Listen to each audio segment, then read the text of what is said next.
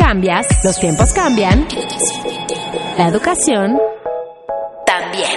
Educación 21. Educación 21.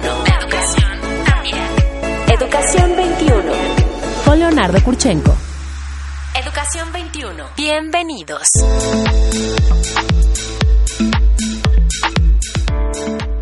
¿Qué tal? ¿Cómo están, queridos amigos Radio Escuchas? Soy Pedro Landaverde, estoy en Educación 21, este sábado tan alegre, tan entusiasta. Y extrañamos a nuestro querido amigo Leonardo Kurchenko, quien es el titular de este programa, pero desde luego seguramente nos estará escuchando en el lugar donde esté. Hoy vamos a tener un programa muy, muy interesante. Como ustedes saben, la educación sigue siendo un tema importantísimo. La educación da mucho de qué hablar y particularmente en la misma educación tenemos muchas áreas y muchas facetas.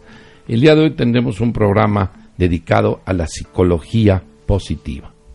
El mundo moderno está pasando crisis, está pasando eh, estados de ánimo diferentes, está demandando que los especialistas en determinadas materias pues aporten y digan. Em, hablar de la psicología positiva, pues hay que ver cómo está en este país ese tema, si es una tendencia, si es una moda. Eh, aquí están varios psicólogos que nos, nos van a enclarecer este asunto, qué está pasando en otras partes del mundo, ¿Qué implica el que una persona tenga un curso de psicología positiva, las instituciones educativas, como ustedes bien saben, los radioescuchas, muchos maestros, muchos docentes nos están escuchando. Tendríamos que pensar, ¿se puede aplicar una psicología positiva en el, en el aula? ¿O los maestros tendrían que conocer acerca de este tema? ¿Será todo una corriente solamente en pro de la felicidad? Y no quiero ser ofensivo ante ninguno de los grupos eh, que existen en la sociedad, como por ejemplo, eh, se oye hablar mucho del club de los optimistas. Esto no es así, ¿eh? Hablar de la psicología positiva, hasta donde me han comentado los especialistas, es algo que está sustentado precisamente en la, en la ciencia, en la investigación, que hay teorías, hay, hay toda una corriente. Habrá, estuve en la mañana con una, un psicólogo muy interesante, Carlos Alberto Aragón, quien me hacía una, serie de señalamientos con respecto al tema y me decía, eh, también hay que pensar qué tan profunda es la psicología positiva o si es un, vamos, paleacate para, para la sociedad o hasta, hasta qué grado llega la, la psicología positiva. Ah, ¿Es terapia, no es terapia? En fin, todo esto yo creo que sería muy, muy interesante entenderlo. Se utilizó mucho la psicología positiva antes o después de la Segunda Guerra Mundial. Hay algunos estudios que nos dicen que primero se tenía un análisis completo en cuanto a la salud, el bienestar de las personas, el que curaba a las personas, y luego tenemos que después, cuando termina la Segunda Guerra Mundial, especialmente se, se aplicó mucho la psicología positiva, ni para la salud ni para la eh, cuestión mental, sino más bien para entender el fenómeno de lo que había sucedido en la Segunda Guerra Mundial. Ya nos platicarán los especialistas. Me da mucho gusto compartirles que en esta mesa está con nosotros, ya por mucho tiempo ha estado eh, la licenciada Leti Valero, quien es psicóloga y fundadora de Educando en Conciencia, tema del que ya hemos hablado mucho, ¿verdad, Leti? Exactamente, y muy contenta de estar aquí otra vez. Qué bueno que nos acompañas y, que estás aquí con nosotros. También está la licenciada Marcela Prendes. ¿Qué tal, Marcela? ¿Cómo Hola, Pedro, bien, bien. Ella es licenciada en psicología con especialidad en logoterapia. También es socia del centro eh, Crecere. Crecere. Crecere, que da atención integral a niños, adolescentes, a familias y a parejas.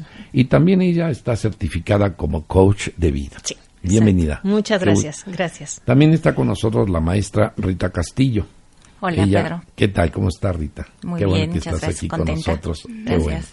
Ella es psicóloga, es coordinadora de diplomado en psicología positiva y coordinadora académica del área de factor humano en CESA Universidad, esta Universidad Gastronómica y Hotelera. Así es, de la industria de la hospitalidad. Ándale, de la industria de los... Eso iba a decir yo. Pues bienvenida, qué bueno que nos acompañes. Y luego también está la maestra Lorena Aguilar, quien es docente de CESA Universidad. Eh, ¿Qué materia impartes ahí, Lorena? Hola, ¿qué tal? Buenos días. Comportamiento organizacional es la materia que doy organizacional. Y también apoyo en el diplomado con Rita de ah, Psicología también estás en el diplomado. Entonces se ve que este es un tema... Sí, por supuesto. Pues ustedes que son las especialistas, cuéntenos un poco. Primero que nada me gustaría por, preguntarles y contéstele aquí. ¿Qué, tan, ¿Qué es la psicología positiva exactamente? Bueno, la definición de tradicional, digamos, es el estudio del funcionamiento humano óptimo. Y justamente con lo que decías tú como introducción, bueno, surge como una alternativa, es una rama de la psicología, surge como una alternativa ante esta manera de ver a la gente desde el punto de vista de enfermedad, ¿no? El mismo presidente de la Asociación eh, de Psicología Americana, Martin Seligman, en los años noventas, ¿Ese es el fundador? Él es el, vamos a llamarle el padre de la psicología positiva. ¿Qué nacionalidades? eh, norteamericano. Ah, mira. Eh, sí, pero él decide precisamente, y justo México tiene mucho que ver en esto. Fíjate, hay un dato muy interesante. Fue justamente en un congreso en, en Quintana Roo, en Acumal, Quintana Roo, donde se reúnen todos estos psicólogos y donde surgen estas inquietudes de ver, pues que más que diagnosticar a las personas, ver toda esta parte negativa y patológica de su personalidad, pues ¿por qué no enfocarnos en ver la parte positiva, ver las fortalezas, ver qué sí pueden hacer, en vez de ver qué no pueden hacer? Pero entonces yo, yo te pregunto, la psicología positiva es un, y a, todas también les pregunto, ¿la psicología positiva es una cosa para las personas enfermas o para la sociedad en su conjunto? ¿Ustedes podrían concluir que es una, una tarea que todos tendríamos que ir al psicólogo? Pues no tal cual que ir al psicólogo. Yo creo que la psicología positiva al principio estaba enfocada en ver a la gente, cómo podía la gente mejorar su vida. Y yo creo que eso es para todo mundo, ¿no? ¿Cómo podemos mejorar, aunque estemos bien, cómo podemos potencializar nuestra vida, cómo podemos fortalecer nuestra vida y sí, cómo podemos tener mayor bienestar, cómo podemos ser más felices. Entonces, yo creo que está enfocada a, cualquier población, ya sea una población que tenga algún tipo de, eh, no sé, de, trastorno o alguien que tenga alguna enfermedad, también se puede apoyar desde la psicología positiva. ¿Tú, qué nos dices al respecto, Marcela? Bueno, una gran división que hay eh, de la psicología es la psicología humanista, ¿no? Que es, yo creo, yo pensaría que es donde cae la psicología positiva. La psicología humanista ya voltea los ojos hacia la persona, ¿no? Hacia las posibilidades que sí tiene la persona, de, de salir adelante, ¿no? Con la problemática que tenga la persona. La psicología antes se dedicaba más a la patología. La psicología humanista se dedica más a esa posibilidad que tiene el ser humano de, de salir adelante y de lidiar con la problemática. Entonces ahí yo creo que cae la psicología positiva, eh, también la logoterapia, que es de donde este, yo tengo esta especialidad, y eh, es una muy buena opción porque entonces ya se está como ampliando esta parte de la psicología que no solamente es para eh, prever problemas con niños pequeños o con eh, estudiantes de primaria, de secundaria, sino ya también atiende a personas mayores, ¿no? En donde con un entrenamiento, con un acompañamiento, podemos ir cambiando estos, este, este, pensamiento, ¿no? Que tenemos quizá de pesimismo, de fatalidad, lo podemos ir cambiando a un pensamiento mucho más positivo. Y desde la perspectiva de la conciencia, Leti, ¿tú qué nos dirías? ¿Cómo implementarías o, o posibilidades a, y, y viendo desde, la, desde, el, desde el punto de vista del ser más conscientes, de esta educación en conciencia y aterrizándolo a los niños, por ejemplo, al trabajo en educación de en todas las edades, es como el movernos de una educación tradicional, que era una educación basada en el miedo, pensando que si tú le dices al niño o a la otra persona, lo que está haciendo mal, este, le recalca sus errores, entonces lo va a hacer bien. ¿No? Y ahora este movimiento de darnos cuenta de que eso no le sirve a nadie y, basándonos también en cómo funciona el cerebro, ¿no? Cómo empezaste tú diciéndonos esto será una nueva corriente o no, no, no, conociendo de verdad y a profundidad cómo funciona el cerebro, sabemos que esto no le sirve a nadie. Eso que está diciendo Leti es muy interesante porque vuelvo a insistir, no es una moda, no es una tendencia, está sustentada. A platícanos un poco del, cerebro porque cuando haces alusión a esto... Es, volviendo a, ¿no? Muchos de nosotros quizás crecimos con una educación basada en el miedo. Entonces al niño una vez más, ¿no? Le decíamos lo que está haciendo mal esperando que lo haga diferente. O al niño le quitas privilegios, lo amenazas, ¿cómo se ves tú en escuelas? Te voy a sacar del salón, eh, voy a llamar a tus papás, te vas a ir, este, vas a hacer que le llame a la directora, en fin, todo esto para que el niño lo haga diferente. Hoy sabemos que cuando hacemos esto, mandamos al niño a su parte, a la parte, por decirlo así, baja de su cerebro, así que a su parte de supervivencia, lo pones en un lugar de miedo y el niño no, es, no solo no está aprendiendo nada, sino que acaba, ahora sí que te, lo único que puede hacer es darse por vencido, darse por vencido o pelear contigo. Y defenderse. Exactamente. Y entonces, ahora el darnos cuenta cómo eso no le sirve a un niño, cómo repito, ni a un niño ni a nadie, lo que les tenemos que ofrecer es, en vez de te digo de decirte lo que estás haciendo mal, te voy a decir cómo hacerlo diferente. Por eso los errores se vuelven, o el problema o el conflicto, una perfecta oportunidad para darle al niño habilidades. Ustedes han hecho un ejercicio, por ejemplo, cuando en la sociedad tú dices, me dedico a la psicología positiva o cualquiera, tú, ¿qué es lo que lo primero piensa la gente? Porque yo hice el ejercicio antes de este programa y sí me dio cuenta que mucha gente me dijo, la felicidad, que seamos felices, que pareciera que la asociación entre... Sí, y ahora que tú hablabas del niño, ¿no? Que en el salón, que si lo reprendes, y, ¿será, ¿tendrá que ver algo que ver con esto? Eh, comentaste al principio, desafortunadamente existe ahí una tendencia a pensar que esto es algo momentáneo, superficial, el club de los optimistas, como lo llamaste, pero en realidad tiene mucho más bases científicas. Y además no solamente está orientado, justo Lore maneja muy bien esta parte de de darse cuenta de por qué las emociones también tienen que ser de todo tipo, o sea, y cómo le puedes ver una utilidad a las emociones negativas en un momento dado, ¿no? O a las que calificamos como positivas y negativas. Entonces, eh, y, es, y, sí quisiera decir que está sustentado en muchísima investigación, o sea, no es, no es una moda, es, es algo verdaderamente sustentado. Sí suena, a lo mejor por la misma manera de, escribirla, ¿no? Como si fuera algo tú dices positivo, pues la gente dice, ah, ¿existirá una psicología negativa? Claro, claro. claro. ¿Qué me dirían? Pues una psicología enfocada en, en el déficit, ¿no? En, en, la carencia, en lo que está mal. Creo que sí existe esa, esa, esa psicología que, que no quiere decir que esté mal, es una psicología que ha sido muy útil, que ha ayudado mucho, que ha este, traído muchos beneficios a la sociedad. Sin embargo, no es lo único y lo que propone Martin Seligman junto con su equipo es complementemos la psicología, no, no quitemos la psicología por decirle tradicional, no la borremos, ha sido muy importante. Complementémosla con fortalezas, con virtudes, con lo que sí podemos hacer, con las potencialidades de las personas. es un complemento, es como agregar un Y a, la psicología, como un I además. Pienso en la psicología positiva y hablando de la profundidad y los alcances que tiene, eh, hay una, una, terapia y llega a, cuestiones terapéuticas. ¿Qué hace una persona que se dedica a, precisamente a trabajar en el tema de psicología positiva? ¿Diagnostica? ¿Da, da medicamentos? ¿En qué, con, qué se ayuda para atender a los diferentes, las personas que de, de alguna manera lo, lo demandan y lo requieren? ¿Qué me dirían? Una de las del, de los objetivos de, la psicología positiva es la aplicación, es que llegue y además que llegue a todas las personas, ¿no? Como dice hace ratito, no solamente a las personas que tienen alguna enfermedad, sino a todas las personas. Entonces lo que hacen, lo que hacemos son intervenciones, que se pueden hacer intervenciones en, en muchos sentidos, en muchas áreas, en el área educativa, en el área social, en el área también clínica, en el área de trabajo. O sea, la idea de la psicología positiva no nada más que sea un eh, ni una moda ni tampoco un área de la psicología sino que esté involucrada en toda la psicología en sí. ¿Cómo puede detectar un psicólogo, una psicóloga, que una persona requiere eh, un, tema de estos, un curso, una terapia? ¿Cómo lo puede detectar? Bueno, de entrada yo pensaría que todos necesitamos ¿no? este acercamiento ya a un lenguaje positivo, a una eh, comunicación positiva desde la familia, ¿no? que es el principal núcleo de la sociedad, en el trabajo, en las escuelas, en todos los ambientes en donde yo me desenvuelva. Creo que ya es una necesidad.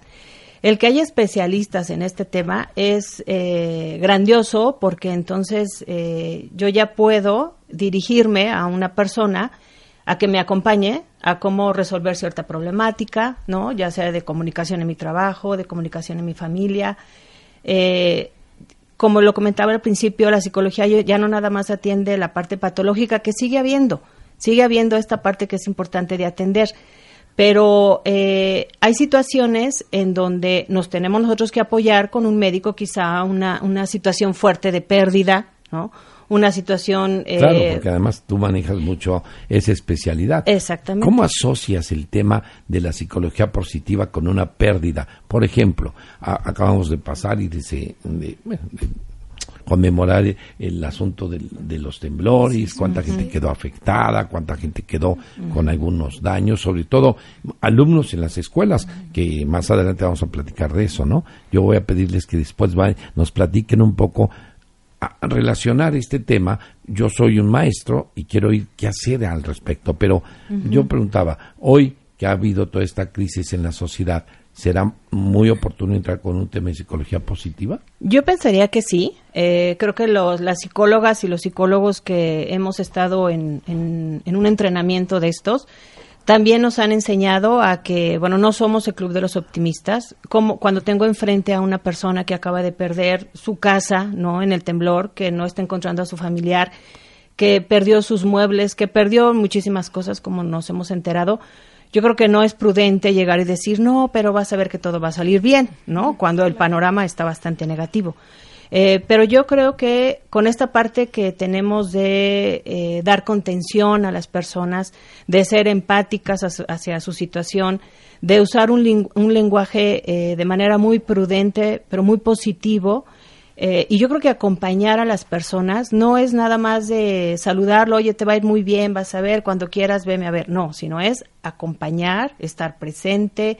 Eh, el, lenguaje tiene que ser muy acertado. A ver, Marce, perdón, que con respecto al lenguaje, ¿cuáles serían las palabras típicas en relación al tema de la psicología positiva? Es decir, tú estás queriendo apoyar a una persona ¿Y, qué tipo de lenguaje dirían ustedes que, debe usarse? Yo pienso que es el, lenguaje no varía realmente en sí mismo. Lo que sí se busca es enfatizar eh, procesos que se dan dentro de la psicología positiva, tratar de que la gente los haga propios y eh, actúe en consecuencia. Por ejemplo, ¿no? O sea, cuando una persona, un, alumno, ¿no? Está, vemos que está metido en una actividad que le encanta, que la disfruta, en psicología positiva existe un término que se llama flow que es esto, el estar fluyendo, flow, sí.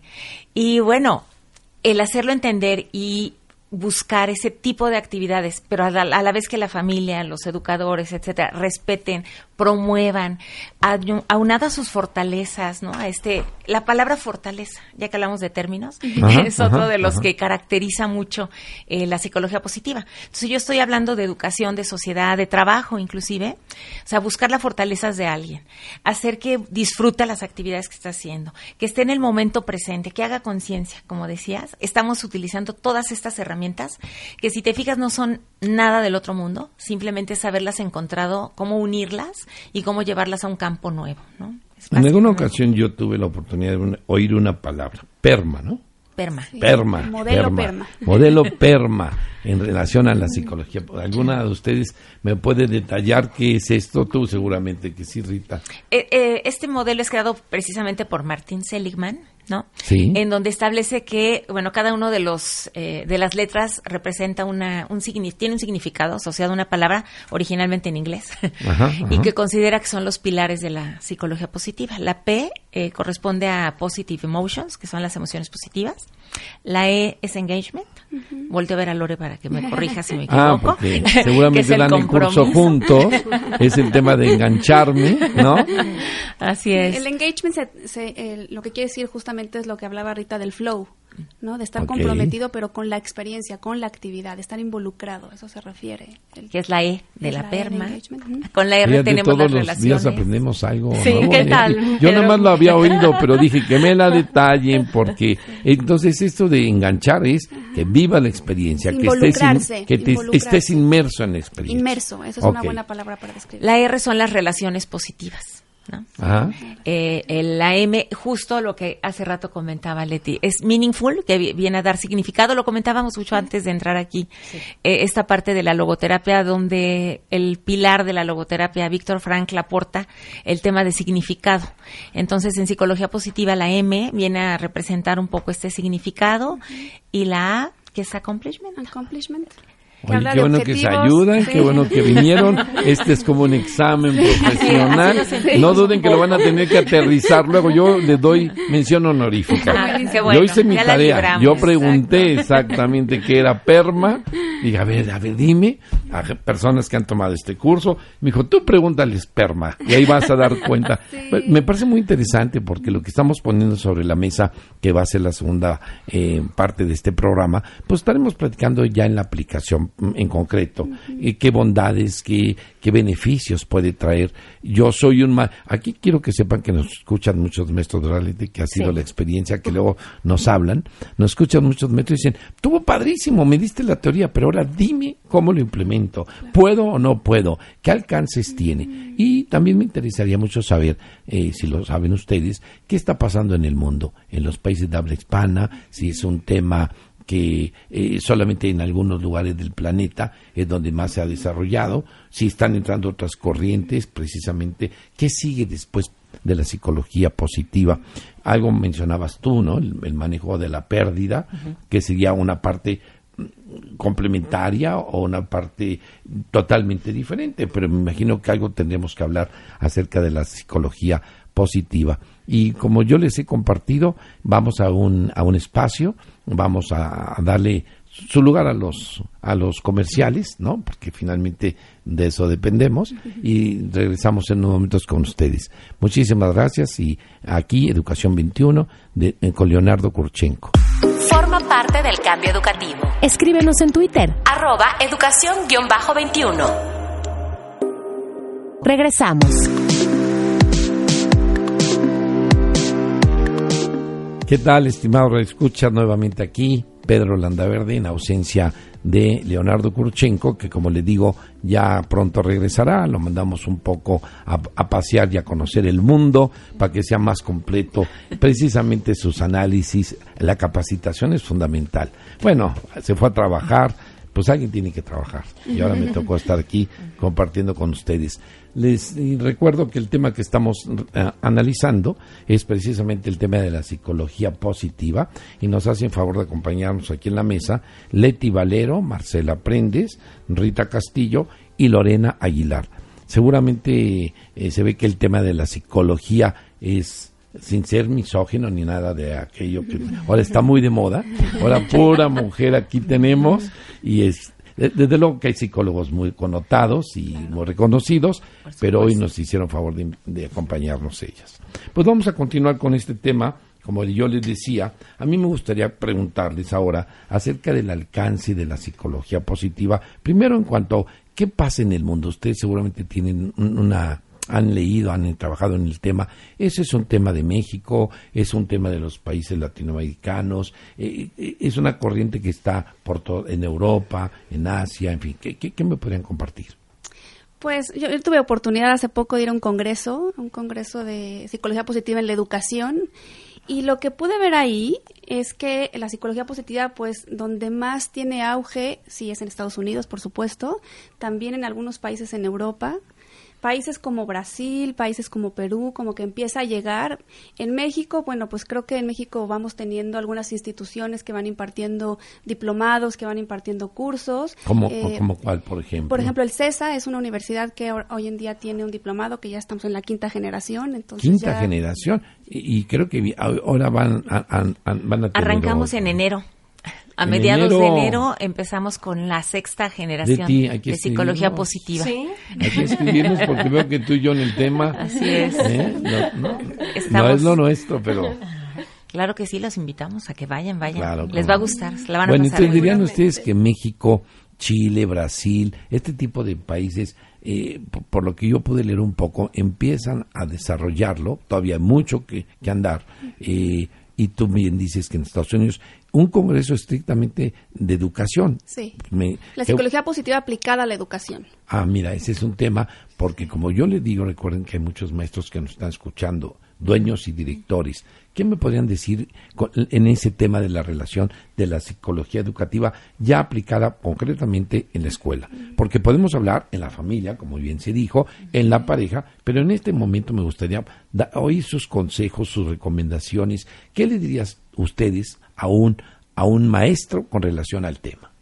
Pues creo que conectándolo un poco con lo que hablaba sobre el lenguaje, creo que una forma de ir introduciendo la psicología positiva en, en la educación, bueno, en las vidas, en la educación, es el lenguaje que utilizamos desde las preguntas que hacemos, desde cómo nos vamos a dirigir a las, hacia las otras personas, qué tipo de preguntas les hacemos a los alumnos, por ejemplo, ¿no? Este, cuando hablamos con una pregunta positiva, pues hablamos de una fortaleza.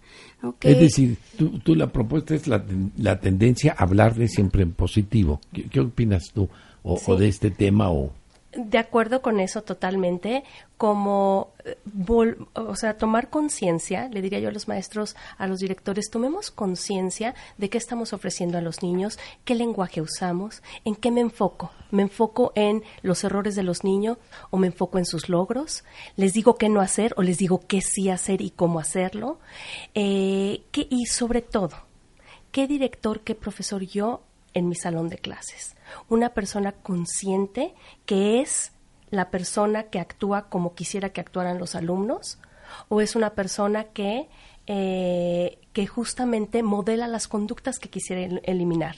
¿no? Muchas veces, no sé, no eh, existen, por ejemplo, muchos programas en los que eh, se compra el programa y viene con un títere o no sé qué, no le pasas al niño la película acerca de respeto, por ejemplo, y ves el lunes en la mañana 20 minutos de tu película de respeto, sacas el títere del respeto porque es la semana del respeto.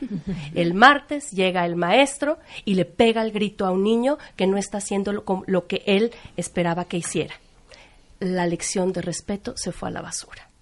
Entonces, es, sé esa persona que quieres que el niño sea, conscientemente ofrécele al niño cosas que le ayuden, información, enseñar habilidades. No es nada más no molestes, sino es decirle, cuando quieras la atención de alguien, llámalo por su nombre. No es nada más no empujes, siempre estás empujando a tus amigos, a la próxima te vas del salón, sino cuando quieras pasar, di con permiso.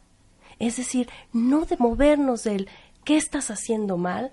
Que nadie, ni tú, ni yo, nadie de, que está, de las que estamos aquí nos beneficiamos de esto, de alguien que remarque nuestros errores, sino alguien que te diga por dónde, que te enseñe el camino y que cuando te salgas de ese camino, te caigas, te ayude a regresar. Y, y seguramente, como dice Leti, fíjense qué interesante es este lenguaje en el aula, en el salón, pero en el sentido positivo, ¿Qué pasará por el cerebro? ¿Qué pasa por el cerebro de una persona cuando recibe halagos, recibe retroalimentación, ese estímulo cerebral? Eh, eh, ojo, te anima a seguir, a, si a un niño constantemente lo estamos reprendiendo, le estamos llamando la atención, le estamos señalando sus áreas de oportunidad, por no decir errores, pues seguramente vamos a estar formando un niño, y ustedes que son mamás, ¿no? Lo saben muy bien, un niño frustrado, un niño que no sabe manejar eh, precisamente e, ese tema de la depresión y la que tiene mucho que ver con los temas de, la psicología. Pero ahora, particularmente hablando de la psicología positiva,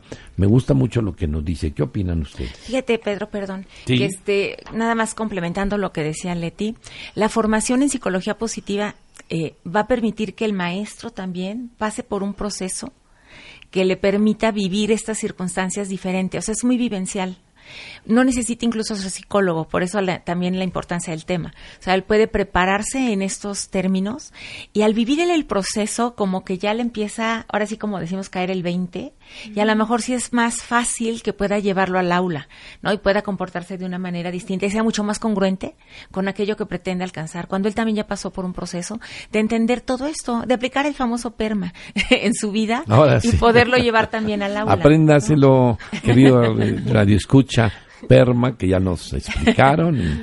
oye, y yo aquí pregunto, viene otro tema, en tema de la educación, porque hablamos ya de los maestros, hablamos de los alumnos y ahí están incluidos los directivos, los padres de familia.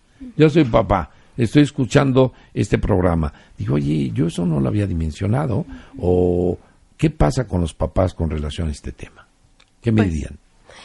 También es, son un, eh, un agente importante aquí, porque no el trabajo no es solo lo que haga la escuela, es qué herramientas están ofreciendo los papás a los niños. O sea, ¿qué haces? Le preguntaría a la gente, a los papás que nos escuchan, ¿qué haces cuando tu hijo no tiene la conducta que tú esperas? Y otra cosa que les preguntaría yo, ¿quién eres tú delante de tu hijo? ¿Quién eres tú, por ejemplo, cuando vas en el coche y se te meten en el tráfico? ¿Qué haces?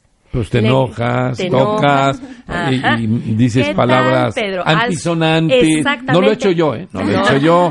Nada más les estoy Nadie- contando lo que me han nadie contado. de nosotros en esta mesa, pero, ¿no? Sí, ¿Qué sí, haces, sí. no? Y entonces te meten, le gritas, este, usas palabras, etcétera. Llegas al supermercado, vas con tu hijo en el coche, ¿no? Llegas al supermercado, estás en el súper, te dice tu hijo, mamá, ¿me compras el chocolatito que se ponen estratégicamente, ¿verdad? En las cajas cuando uno va a pagar. Y cuando tú le dices a tu hijo, no, y no te voy a comprar el chocolatito, ¿qué crees? Te le acabas de meter en tráfico. ¿Y qué crees?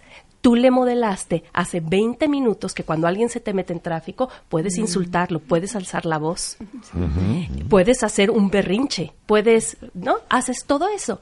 Entonces, le diría yo a los papás, y les diría yo una información que, que con la que quisiera yo que se quedaran, que lo que mejor predice cómo va a ser un niño no es el número de libros de educación que han leído sus papás, es quién eres tú, quién eres tú como papá. Entonces, la invitación a ser un adulto consciente de lo que ofreces a tus hijos y al ser y a ser tu mejor versión de ti. Sí, yo- Porque, porque eso es lo que va a determinar quiénes van a ser tus hijos, ¿no? Perdón, como le digo muchas veces a los papás, queremos hijos alegres, pues entonces no seas un amargado. queremos hijos Es que respetuosos, vive el respeto. ¿verdad? Sí. Iba a decir. Sí, yo creo que, y desde la psicología positiva, otras preguntas que se pueden hacer en relación a los papás es como, ¿qué fortalezas tienes tú como papá? ¿no? ¿Qué es lo que sí quieres que tu hijo aprenda? ¿Qué es lo que te gustaría enseñarle? ¿Cuáles son aquellas fortalezas de tus hijos? ¿Qué hacen bien tus hijos? Justo para, para enfocarse en esto que se estás diciendo, ¿no? No nada más es dejar de, de- de mirar lo negativo, sino hacer énfasis Bueno. en lo positivo de los niños, Pero yo ¿no? te Las quiero interrumpir. sí. Ustedes como psicólogas yo creo que tienen muy claro que hay actitudes muy naturales del ser humano como es el, el enojo, es el, el coraje, es el, ¿no? Y ustedes eh, analizando este tema, ¿cómo proponen? Yo, yo lo que digo no es erradicarlo, no podemos. No, no, de hecho, no, el niño tiene que vivir esas emociones también para poder tener un, no, una comparación, una vivencia, si estamos hablando de cuestiones testimonio, ¿no? de testimonio. El maestro tiene que enojarse a veces, tiene que reprender y ta- eso no quiere decir que sea negativo, es muy porque va con la naturaleza humana. Pero ¿en qué medida puedo eh, con- equilibrar este tema? ¿Qué, qué me dirías? Porque tú has hablado mucho de temas de la pérdida, ¿no? Y, a ver, Sí. Bueno, yo lo que eh, ahorita veo es eh, esta gran responsabilidad y enorme riqueza que tenemos los padres, ¿no? Con nuestros hijos y con todos los, los pequeños que nos rodean, después cuando van creciendo, los maestros, los directivos. Eh, tenemos una gran responsabilidad de ir formando a seres humanos, ¿no? Creo que eh, lo primero, porque esto no es magia, lo primero es tomar la responsabilidad de la propia vida, ¿no?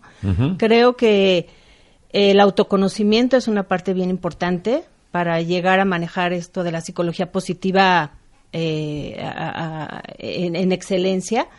Eh, esta responsabilidad que cada, que cada ser humano tenemos con nosotros mismos. Creo que también es bien importante, como, como lo hemos estado diciendo aquí, de quién nos rodeamos, ¿no? Creo que ahorita si yo pudiera dar una recomendación es, eh, vamos a rodearnos de personas que sean positivas también, que tengan un, un lenguaje de optimismo, que vean para adelante, que digan sí a la vida, que tengan un sentido de vida, ¿no? Que, que nos pueda ayudar para que se haya como una costumbre, como para ir cambiando, ¿no? Nuestras nuestras redes neuronales que tenemos en la, en la cabeza, para ir cambiando nuestras costumbres, para ir adoptando estos estas nuevas prácticas eh, que sí nos van a ir llevando poco a poco a actuar de manera positiva. Yo les quiero poner dos palabras. Díganme si entran o caben en este contexto de la psicología positiva. Aceptación y tolerancia.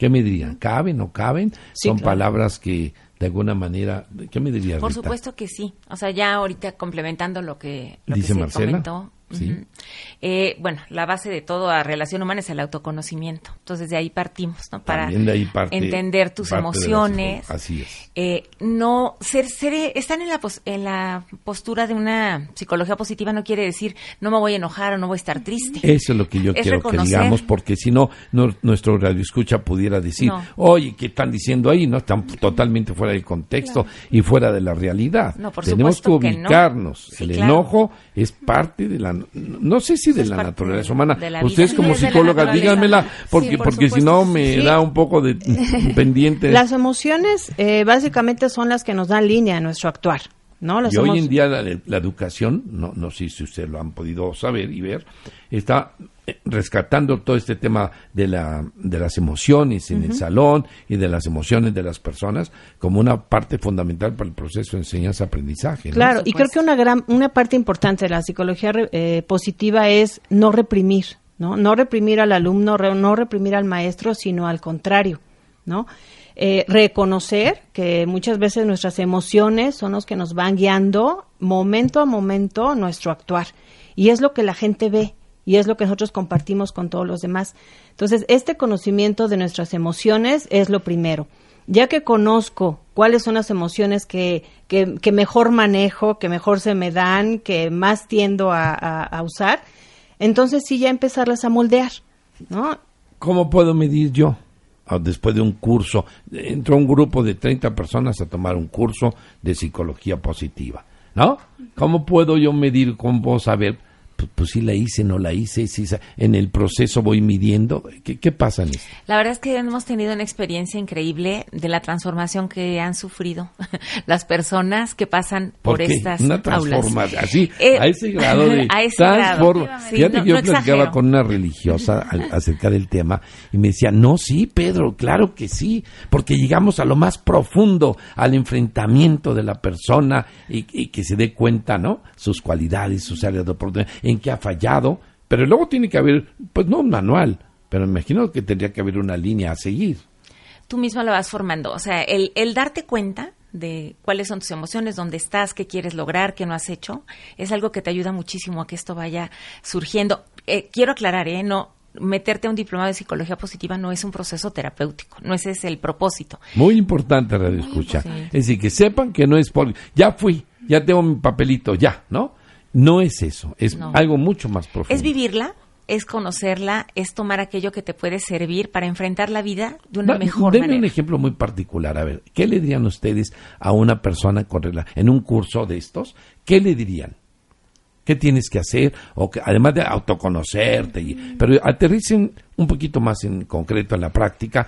Eh, ahora sí, con el tema de que la gente diga, pues sí, sí vale la pena, ¿no? Es decir, ¿qué le dirían a una persona después de todo un análisis al final de un curso? Mira, para mandarlo de una manera como muy eso, objetiva, es, eso es lo que quiero. hay ayúdame. un, hay un instrumento que puedes tú hacer para obtener de ahí tus fortalezas. Lo que nosotros normalmente hacemos es primero que ellos nos digan en qué creen que son fuertes, cuáles son estas capacidades que tienen. Y los llevamos a un instrumento que está probadísimo, que se hace en línea, en donde surgen las posibilidades de acción de cada persona. Ajá. Entonces, cuando enfrenta estas fortalezas, eh, se da cuenta de la gama de posibilidades que tiene de ponerlas en práctica en su trabajo, en su casa, como Ya, maestro, ahí, ahí- me voy a parar. En su trabajo, ¿qué me dirías? Una persona que es enojona, que tiene conflictos con los demás, y tú le estás, ha, tomo- ha tomado un curso de psicología positiva, soy el maestro, soy el director y tengo conflictos. Y me- me- todo el mundo, eh, eh, no, ni te le acerques, ¿no? Se enoja hasta, hasta con él mismo. Sí, yo creo que el, el simple hecho de conocer para qué sirven las emociones y en específico para qué sirve el enojo crea un cambio. O sea, el enojo es una emoción. ¿Es bueno enojarse? Es, es que depende, depende, pero ¿Qué por supuesto que el enojo Yo diría que sin juicio. O sea, sin no es que sea bueno o sea malo. De hecho, yo no hablaría, diría ni bueno emociones buenas ni malas. No hay juicio. Las emociones son como el clima. O sea, de repente tú no puedes decir va a llover, no va a llover, que no llueva, que salga el sol, va a pasar lo que va a pasar. Y las emociones es algo que va a surgir durante el día. Las emociones son, es una forma que, que nos viene a decir, que nos vienen a dar un mensaje de algo. ¿No? Ahorita estamos emocionados por estar en Educación 21. Exactamente. Y las emociones surgen. ¿No? Entonces se aceptan, las traes al consciente, les das un nombre y buscamos responder a ellas de una manera positiva. Ahora puede, algo me detona, por ejemplo, si regresamos al enojo, algo me detona. algo me, ahora sí que me, me genera una, una, un, enojo, ¿no? Y entonces viene este enojo, el, el asunto está en cómo voy a responder ese enojo. Y puedo responder, una persona inconsciente que no tiene conciencia, ¿cómo va a responder? En automático, que es azoto la puerta, lo que ha venido haciendo por años, que no es nadie de nosotros en esta mesa, obviamente, ¿no? entonces, ¿qué es? Avientas cosas, pateas el mueble. Que todos alguna vez hemos pasado por aventar la puerta. Exactamente, ¿no? O, o gritar, o, o tratar de la manera más pobre a la gente que más queremos, porque finalmente eso es lo que hacemos. Pero con conciencia, en vez de actuar en automático y actuar nuestras emociones en las demás personas, una, una herramienta en concreto es pon una pausa. Y esa pausa ponla respirando. Respira tres veces profundamente. Cuando respiramos tres veces profundamente, la energía se va a esta parte de mi cerebro. Estoy señalando a mi, a mi frente, por decir, mi, para la parte alta de mi cerebro, mis lóbulos prefrontales. Desde ahí voy a poder responder en vez de reaccionar. ¿Qué es lo que pasa también cuando me enojo? El, el corazón empieza a latir más rápidamente. Hay una serie de cambios fisiológicos que te van determinando si tuviéramos un foco que se prendiera rojo, rojo, rojo, ¿no? Exactamente. ¿Y sabes qué? Respirar apaga alarma. Entonces, en concreto, para responder de una manera más positiva. lo primero que tienes que hacer es tomar conciencia. Tomar conciencia, respirar ¿Y profundamente tres veces, escoge qué te vas a decir en la cabeza, porque todos, incluyéndonos los de esta mesa, nos hablamos todo el día en nuestra cabeza. Escoge esas palabras en tu cabeza que puedes escoger decir, no es posible otra vez, no me pagan lo suficiente para hacer esto, o pueden ser, respira, Leticia, tranquila, tú puedes con esto, respira, tú puedes con esto, tú puedes manejar esto. Entonces respira, escoge tus pensamientos y de ahí vas a poder responder de la parte alta de tu cerebro, de tus lóbulos prefrontales, en vez de reaccionar de tu parte baja. Pues como verán el tema es muy rico, es muy apasionante. Como hemos dicho aquí en esta mesa todos hemos tenido experiencias y vivencias. Así es. El reto está en interpretar, el reto está en ver cómo vamos bajándole un poco al tema y, vivir en armonía y vivir, obviamente sí se vale ser feliz desde mi punto de vista. Eh, como ya dijimos, no es el club de los optimistas, pero sí hay una tendencia, una lógica de estar bien con uno mismo a poder estar bien con los demás. Yo les voy a pedir que sean tan amables de, como estamos a, que se nos acabe el tiempo, eh, que cada una sea así muy concreta, en pocas palabras, ¿qué consejo le darían después de esta mesa que hemos tenido a los radioescuchas? ¿Qué, qué recomendación le darían a, maestros, a papás, a alumnos? A, ¿Qué les dirían acerca de, de lo que hemos platicado y que se llevara así como que en la mente, pues escuche este programa, Claro, siempre falta tiempo, ¿eh? Siempre podríamos, una vez que ya te echaste a andar, dices, ¿y ahora qué? Pues ya se acabó. Entonces, este, ¿algún consejo que quisieras decir, Marcela Prendes? Eh, bueno, muchas gracias. Eh, pues eh, yo lo que me gustaría decirle a todos los radioescuchas, sean maestros, sean papás, sean compañeros de trabajo, sean vecinos, sean parte de este mundo, es de que eh, nuestra vida está en nuestras manos. Es una gran responsabilidad que tenemos cada uno de vivir de la mejor manera, eh, sacando la mejor versión de, quienes somos a la edad que, sea, ¿no? En realidad, eh, esto puede ser a la edad que sea. Amémonos de verdad muchísimo, abracémonos muchísimo, porque creo que desde ahí va a empezar este cambio eh, desde adentro para yo yo poderlo compartir con los con los de afuera. ¿no? Empecemos con un lenguaje positivo. Muchas gracias, Marcela. Sí, yo conectándolo en esta parte de, lenguaje positivo, creo que eh, lo que diría es eh, estar consciente de qué preguntas nos hacemos en relación a nuestra vida y cómo podemos enfocar esas preguntas hacia lo positivo, porque dependiendo de las preguntas que hagamos son las respuestas que vamos a encontrar. Si nos enfocamos en preguntas positivas, vamos a poder encontrar respuestas positivas. Entonces, y vayan al curso. Y vayan al curso de psicología positiva en el CESA que empezamos en enero, nuevamente. Muchas gracias. Leti. Yo les diría, sé una persona consciente, consciente de tus acciones, consciente de tus pensamientos y busca dar lo mejor de ti a cada momento. Y sobre todo cuando te caigas, que todos en esta mesa nos caemos, eh, cuando te equivoques, levántate y siga adelante. Qué interesante, Leti. Rita. Bueno, para concluir también con el mismo tema, yo lo que quisiera también transmitirles es que todos tenemos una gama de fortalezas, tenemos muchísimas posibilidades. Entonces, conócete a ti mismo, ¿no? La máxima socrática aplicada en este tema implicaría reconocer para qué somos buenos, cómo lo podemos optimizar y seguro la autoestima se nos va hasta arriba cuando lo, aprendamos a, a concientizar. Pues yo creo que es un gran reto de verdad les agradezco muchísimo en nombre de Leonardo Kurchenko, quien estará en los próximos mm, programas. Y no dejo de agradecer a Leti Valero, a Marcela Prendes, a Ardita Castillo y a Lorena Aguilar el que hayan estado aquí.